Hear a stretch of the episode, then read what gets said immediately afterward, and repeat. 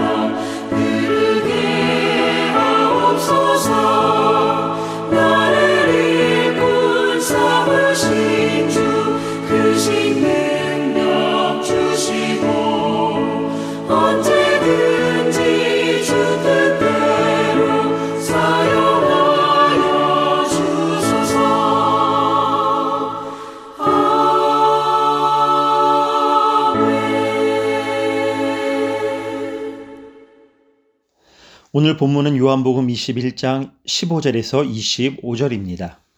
그들이 조반 먹은 후에 예수께서 시몬 베드로에게 이르시되 요한의 아들 시몬아 네가 이 사람들보다 나를 더 사랑하느냐 하시니 이르되 주님 그러하나이다 내가 주님을 사랑하는 줄 주님께서 아시나이다 이르시되 내 어린 양을 먹이라 하시고 또 두 번째 이르시되 요한의 아들 시몬아 네가 나를 사랑하느냐 하시니 이르되 주님 그러하나이다. 내가 주님을 사랑하는 줄 주님께서 아시나이다. 이르시되 내 양을 치라 하시고. 세 번째 이르시되 요한의 아들 시모나 네가 나를 사랑하느냐 하시니 주께서 세 번째 네가 나를 사랑하느냐 하심으로 베드로가 근심하여 이르되 주님 모든 것을 아시오매 내가 주님을 사랑하는 줄을 주님께서 아시나이다. 예수께서 이르시되 내 양을 먹이라. 내가 진실로 진실로 네게 이르노니 네가 젊어서는 스스로 띠뛰고 원하는 곳으로 다녔거니와 늙어서는 네 팔을 벌리리니 남이 네게 띠띠우고 원하지 아니하는 곳으로 데려가리라. 이 말씀을 하심은 베드로가 어떠한 죽음으로 하나님께 영광을 돌릴 것을 가리키심이러라.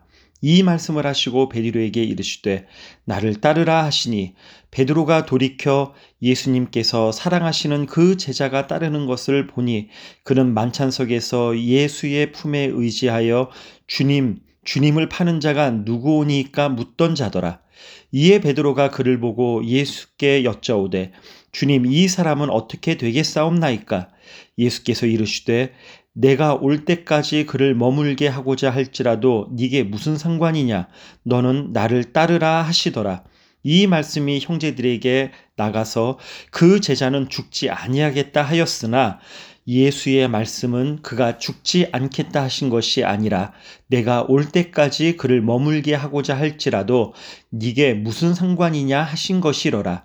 이 일들을 증언하고 이 일들을 기록한 제자가 이 사람이라 우리는 그의 증언이 참된 줄 아노라 예수께서 행하신 일이 이 외에도 많으니 만일 낱낱이 기록된다면 이 세상이라도 이 기록된 책을 두기에 부족할 줄 아노라 아멘. 어제 부활하신 주님께서 세 번째로 제자들을 만나는 장면을 보았습니다. 물고기를 잡지 못하던 제자들에게 주님의 명령으로 물고기를 잡도록 하셨습니다. 그리고 조반을 제공하심으로 부활하신 주님을 만난 자들에게 첫 소명, 첫 사랑을 회복시켜 주시며 친히 돌보심을 보여주셨습니다. 이제 주님은 주님의 사역에 임하는 자들에게 합당한 태도가 무엇인지를 알리십니다. 베드로는 사람들의 눈과 말이 두려워서 주님을 세 번 부인했습니다. 이에 주님은 베드로에게 세 번 질문을 하십니다.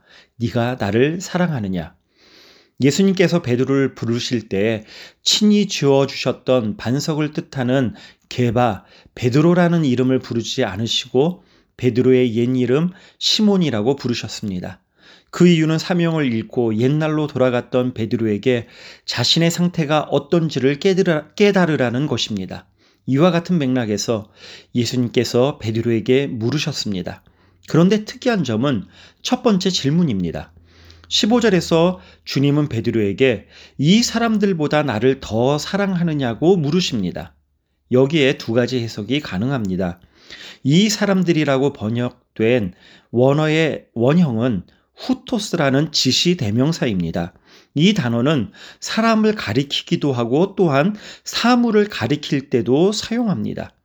예수님께서 다른 제자들보다 나를 더 사랑하라고 요구하셨다기보다 지시대명사 이것들에 해당하는 조반으로 먹었던 빵과 물고기 그리고 디베리아 호수 이 모든 것들로 대명되는 이 세상의 욕망의 호수에서의 그물질보다 나를 더 사랑하느냐는 질문으로 해석을 하는 것입니다. 또 다른 해석은 본문대로 같이 서 있는 사람들, 즉 예수님의 제자들이고 자신들의 동료들입니다. 이 사람들보다 더 사랑하느냐는 질문은 베드로의 태도와 의식과 잠재 의식을 관통하는 질문이기도 합니다. 돌아보면 베드로는 주님과의 관계에만 집중한 적이 없었던 것 같습니다. 늘 타인을 의식한 상대적 입장을 취했습니다. 한 예로 다른 제자들 면전에서 다른 자들은 주님을 버려도 자신은 버리지 않을 것이라고 장담했습니다. 배반하지 않겠다고 했습니다. 이는 하나님만을 상정한 것이 아니라 실제로는 사람을 의식하여 살아온 삶의 방식임을 알 수 있습니다. 이 두 해석 중 무엇이 맞느냐가 아니라 이 두 해석 모두 우리에게 동일하게 적용해야 하는 것이 맞다라고 저는 생각합니다. 베드로만 네가 이 사람들보다 혹은 이것들보다 나를 사랑하느냐라고 주님의 질문을 듣는 것이 아닙니다. 이 질문은 동일하게 오늘 우리도 받고 있는 질문입니다. 우리 역시 주님의 부르심과 사명을 잊어버리고 황제의 도시와 황제의 호수에서 욕망의 그물질을 하며 먹을 것, 입을 것, 육체를 위하는 유한한 것들을 주님보다 더 사랑하며 옛 모습으로 옛 사람으로 회귀하여 살아가고 있지는 않습니까? 그렇다면 성도이고 주님을 따르는 제자로서 이것들보다 나를 더 사랑하느냐고 물으시는 주님의 음성을 들을 수 있어야 할 것입니다. 또한 주님을 따르는 우리는 상대적인 태도를 취해서도 안 됩니다. 다시 말하면 사람들의 반응에 따라서 태도가 달라지는 사람은 언제든지 또다시 주님을 부인할 수 있게 됩니다. 우리는 대세를 보통 쫓습니다. 그게 안전하다고 느끼기 때문입니다. 그러나 우리의 안전은 주님의 손에 있습니다. 세상이 아무리 뭐라 해도 우리는 절대적인 태도를 취해야 합니다. 이게 말처럼 생각처럼 할 수 있다면 얼마나 좋겠습니까? 너무 어렵습니다. 열두 제자 하나도 빼놓지 않고 모두 다 실패했습니다. 수제자인 베드로조차도 실패했습니다. 하물며 우리이겠습니까? 그러나 주님이 다시 물으십니다. 네가 나를 사랑하느냐? 추궁이 아니라 회복입니다. 주님은 베드로의 그릇된 태도를 세 번이나 물으심으로 다시금 회복할 기회를 제공하셨습니다. 베드로는 주님의 반복되는 질문에 심각하게 고민하며 답을 했습니다. 정 같으면 내가 여기 있는 다른 제자들보다 주님을 더 사랑합니다. 그렇게 당당하게 대답했겠지만 베드로는 이제 자신이 주님을 사랑하는 것을 주님께서 아신다고 답변을 합니다. 주체가 더 이상 자신이 아니라 주님으로 바뀌면서 이제는 주께서 아시는 바대로 살겠다는 태도인 것입니다. 하지만 바로 베드로는 주님의 권면 이후에도 여전히 요한이 어떻게 될 것인지를 묻습니다. 여전히 타인과 비교하는 상대적인 태도를 버리지 못합니다. 그런데 베드로만이 아닙니다. 요한도 만찬석에서 주님께 누가 주님을 파는 자를 묻는 일에 집중했던 자라고 요한은 자기 자신을 고백하고 있습니다. 주의 부르심에 합당한 태도는 주님의 부르심에만 응하는 것입니다. 다른 사람들은 주님의 부름에 어떻게 반응하는지를 살피는 것은 순종의 자세가 아닙니다. 이것은 오히려 매우 불순한 태도일 것입니다. 삼위일체 하나님께서는 아브라함을 택하실 때 10명 중에서 끝까지 순종하여 남은 자로서 아브라함을 부르시지 않으셨습니다. 그저 아브라함 한 사람을 부르시고 가나안 땅으로 가라고 명하셨습니다. 아브라함은 일생에 많은 실수와 불순종의 태도를 취했지만 하나님께서는 한 번도 포기하지 않으셨고 결국 아브라함을 믿음의 조상의 반열에 오르게 하셨습니다. 아브라함뿐만 아니라 하나님께서는 모세도 그렇게 하셨습니다. 애국 공주의 가정에 10명의 히브리 아이를 보내어서 경쟁하여 가장 순종을 잘하는 자를 뽑아서 사역자 사역자로 삼으신 것이 아니었습니다. 하나님께서는 우리 각자를 각각 다르게 부르시고 하나님 나라에서 각각의 일을 부여하시기 위해서 불러 부르셨고 변화를 위해 지도하고 인도하고 계십니다. 그래서 신자의 인생은 모두 각각 다릅니다. 그러므로 하나님께 택함을 받은 우리는 하나님께서 불러주신 자의 그 삶의 현장을 남과 비교하는 어리석은 일로 인생을 낭비할 필요가 결코 없습니다. 도리어 부르신 현장에서 하나님께서 자신을 불러주신 이유를 알고자 하나님만을 독대하고 하나님과의 관계를 붙들고 살아가는 것이 합당하고 마땅합니다. 그것이 주님의 부르심에 합당한 반응으로서의 인생입니다. 주님께서 베드로에게 말씀하신 것처럼 하나님께서 부르신 자들은 자기 중심적인 인생을 살 수 없습니다. 위탁해 주신 영혼을 위해서 원하지 아니하는 곳으로도 다녀야 합니다. 하나님께서 나에게만 이렇게 하셨다고 불평할 것이 아니라 하나님께서 부르신 목적대로 내가 어디든지 가겠노라는 고백이 있기를 구하는 성숙된 신앙으로 나아가기를 축복합니다. 오늘 하루도 그 은혜를 기대하며 욕심의 도시에서 욕심의 그물질을 던져버리고 세상의 어떤 것들보다 주님을 사랑하는 사람이 되십시다. 주님으로부터 받을 은혜를 기대하며 우리 안에 있는 탐욕과 이기심, 자기중심을 무너뜨리며 주님의 사람을 사랑하며 살아가십시다. 그리하여 오늘 주님께서 주시는 은혜의 때와 기회를 놓치지 않고 주님을 따르는 제자의 삶, 공유하는 삶을 살아가시기를 축복합니다. 기도하겠습니다. 하나님 아버지, 주님의 말씀을 아무리 많이 들어도 깊이 생각하지 못하고 오래 기억하지 못하는 저희를 불쌍히 여겨 주시옵소서.